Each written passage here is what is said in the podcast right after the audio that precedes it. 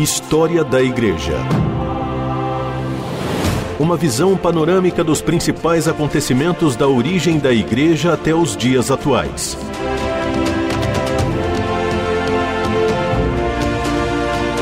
A apresentação do pastor e historiador Marcelo Santos. Olá, querido ouvinte da RTM. Eu sou o pastor Marcelo Santos e é uma alegria estar mais uma vez com você nesse espaço para juntos aprendermos um pouco mais sobre a história da igreja. Nós estamos conversando sobre a formação do Império Cristão e, para mim, particularmente, para toda a nossa equipe, é muito importante saber a sua opinião, quem sabe tirar uma dúvida que você tenha tido. Então, entre em contato conosco pelas nossas redes sociais, entre em contato conosco pelo nosso e-mail, pelo nosso WhatsApp, enfim. Nós estamos aí à sua disposição para tirar dúvidas, para ouvir críticas, sugestões. Vai ser um prazer ter você participando com a gente nesse espaço onde juntos nós estamos aprendendo sobre a história da igreja. Nós estamos aí conversando sobre o período de formação do Império Cristão, quando o Império Romano então vai começar a assumir o cristianismo como a sua religião, e a gente estava conversando no programa passado sobre a ação de Constantino, o imperador Constantino, que no ano 311 vai então promulgar o Edito de Tolerância, quando o cristianismo vai ser tolerado pelo Império Romano, e no segundo momento o Edito de Milão, quando o cristianismo vai ser assimilado né, pelo Império Romano. E nós falamos das reações também que aconteceram a isso, né, a assimilação, a fuga, a resistência, as reações internas e das reações externas também, o paganismo, obviamente, que não vai aceitar esse tipo de aliança, né? Obviamente vai ter resistências a isso. Mas o que a gente observa ao longo da história é que há desdobramentos dessa ação de Constantino e que esse episódio de Constantino vai gerar desdobramentos posteriores e, na verdade, muita gente guarda essa data de 313, com o Edito de Milão, Constantino, como se fosse o um momento em que o Império Romano se tornou cristão. Na verdade, essa decisão, esse momento histórico, ele acontece num segundo momento, mais à frente, porque no ano 313, depois dessa decisão e a partir dessa decisão, por uma série de outros fatores históricos que estão acontecendo, como por exemplo a chegada e a ameaça que os bárbaros, os povos bárbaros se tornam para o Império Romano, há um enfraquecimento do poder político, há um enfraquecimento do poder imperial. Nesse processo, Constantino, no ano 330, vai fundar a cidade de Constantinopla, em sua própria homenagem, que hoje é a cidade de Istambul, capital da Turquia. E ele vai fundar essa cidade que ficava no Oriente, lembrando aí que Roma, na Itália, está no Ocidente, é a capital do Império Romano, mas ele funda Constantinopla, no Oriente, que seria uma segunda cidade sede, uma segunda cidade tão importante quanto Roma, no Oriente, para demarcar território do poder romano, do poder político.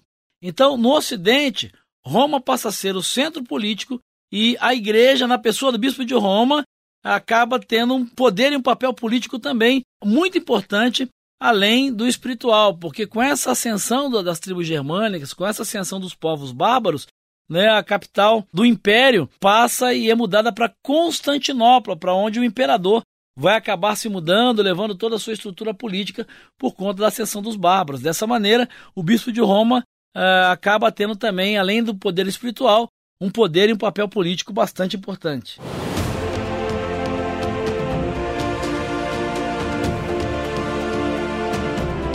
Você está ouvindo História da Igreja. O que é que vai acontecer nesse processo que nós estamos conversando aí da formação do Império Cristão? Ah, as tribos germânicas, os povos bárbaros, é, estão aí invadindo o Império Romano, estão fragmentando o Império Romano. É nesse período que vai acontecer, você deve se lembrar lá das aulas de história, a queda do Império Romano, a fragmentação do Império Romano, nesse contexto todo que nós vamos estudar aí com calma no próximo programa. Mas o que eu quero chamar a sua atenção é que nesse processo né, de tentar solidificar o seu poder, de consolidar o seu poder, no ano 380, um outro imperador chamado Teodósio, ele vai oficializar o cristianismo como a religião do Império Romano, ou seja, é um passo além, é um passo que vai adiante daquilo que Constantino teria decidido. Né? O Teodósio ele vai ordenar a suspensão das contribuições do Estado ao culto pagão. Ele vai determinar o confisco das rendas dos sacerdotes e a limitação das imunidades dos sacerdotes dos cultos pagãos, ou seja, o cristianismo passa a ser a religião do Império Romano e, com isso, todas as outras religiões passam a ser proibidas dentro do Império Romano. A gente percebe que é uma tentativa né, de consolidar o seu poder, é uma tentativa de trazer para o poder político um papel maior de atuação dentro da igreja, até porque com esse processo, como a gente já disse aqui anteriormente, o imperador passa a ser o cabeça da igreja.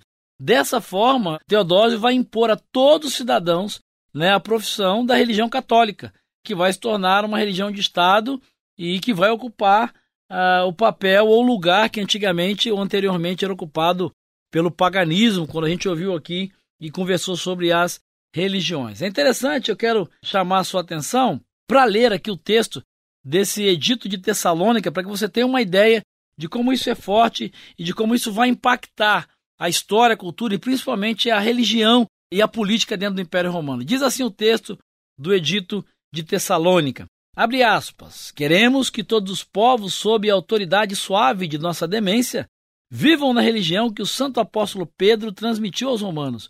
Como todos sabem, seguem esta religião o pontífice Damaso e o bispo Pedro, de Alexandria, homem de santidade apostólica. Isso significa que, de acordo com a ordem apostólica e a doutrina evangélica, cremos na divindade do Pai, do Filho e do Espírito Santo, em igual majestade e inteira trindade. Decretamos que somente terão direito de se chamar cristãos católicos os que se submeterem a essa lei. Sobre os demais, aos quais julgamos como loucos e insensatos, pesará a vergonha da heresia, devendo contar, pois, com o juízo divino e com o nosso castigo, segundo a decisão que o céu nos inspirou. Ou seja, a gente pode observar claramente que há uma decisão política para tratar de questões religiosas. Com essa atitude de Teodósio, com esse decreto de Teodósio no ano 380, uh, ah, o cristianismo passa a ser a religião oficial do Império Romano e ele começa realmente a se institucionalizar e é nesse processo que começa a se formar então claramente a estrutura da Igreja Católica Apostólica Romana, né, a estrutura começa a ficar cada vez mais vinculada à estrutura da igreja com o poder político, e isso vai gerar desdobramentos, inclusive com o fortalecimento da figura do bispo de Roma, que num segundo momento vai dar origem à figura do Papa, uma expressão e um personagem que até então a gente não tinha ouvido falar, você não tem qualquer registro histórico a respeito disso. História da Igreja o passado e o presente contam a história da igreja nos tempos atuais. Bom, como é que termina esse episódio, esse momento aí dessa transição de uma igreja que é perseguida e de repente passa a estar do lado do poder político e de certa forma passa até a ser perseguidora. No ano de 392, o imperador Teodósio vai interditar todos os cultos pagãos, vai decretar o fechamento ou a destruição dos templos pagãos.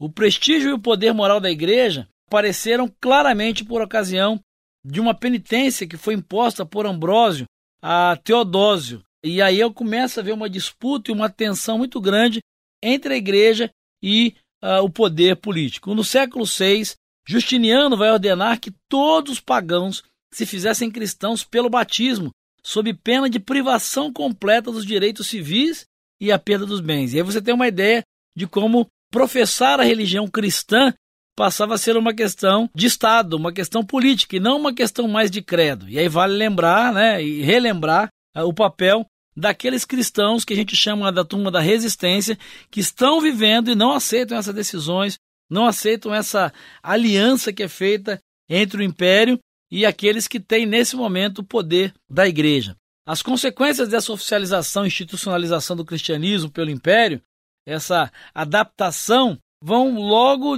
trazer desdobramentos para a própria prática desse cristianismo. Na época, o bispo de Roma era Silvestre I e o imperador, né, Constantino, vai convocar, com base num jogo de táticas políticas e sem levar em consideração o que o bispo de Roma pensava, o concílio de Nicéia, o primeiro concílio que a gente tem história aí na igreja, o Concílio de Nicéia no ano 325, ele é convocado pelo imperador, por Constantino. E é interessante que nesse concílio foram expulsos perto de 1.700 participantes de um total de 2.048 pessoas. Exatamente quem foram os expulsos? Aqueles que recusaram aceitar a imposição do imperador e em declarar a partir de então, com o meio de realçar ainda mais essas ligações entre religião e Estado, de que há um único poderoso imperador É interessante que o Constantino vai defender que Jesus não era só o Filho de Deus, mas era o próprio Deus e, portanto, imperador do universo, do qual Roma e seu império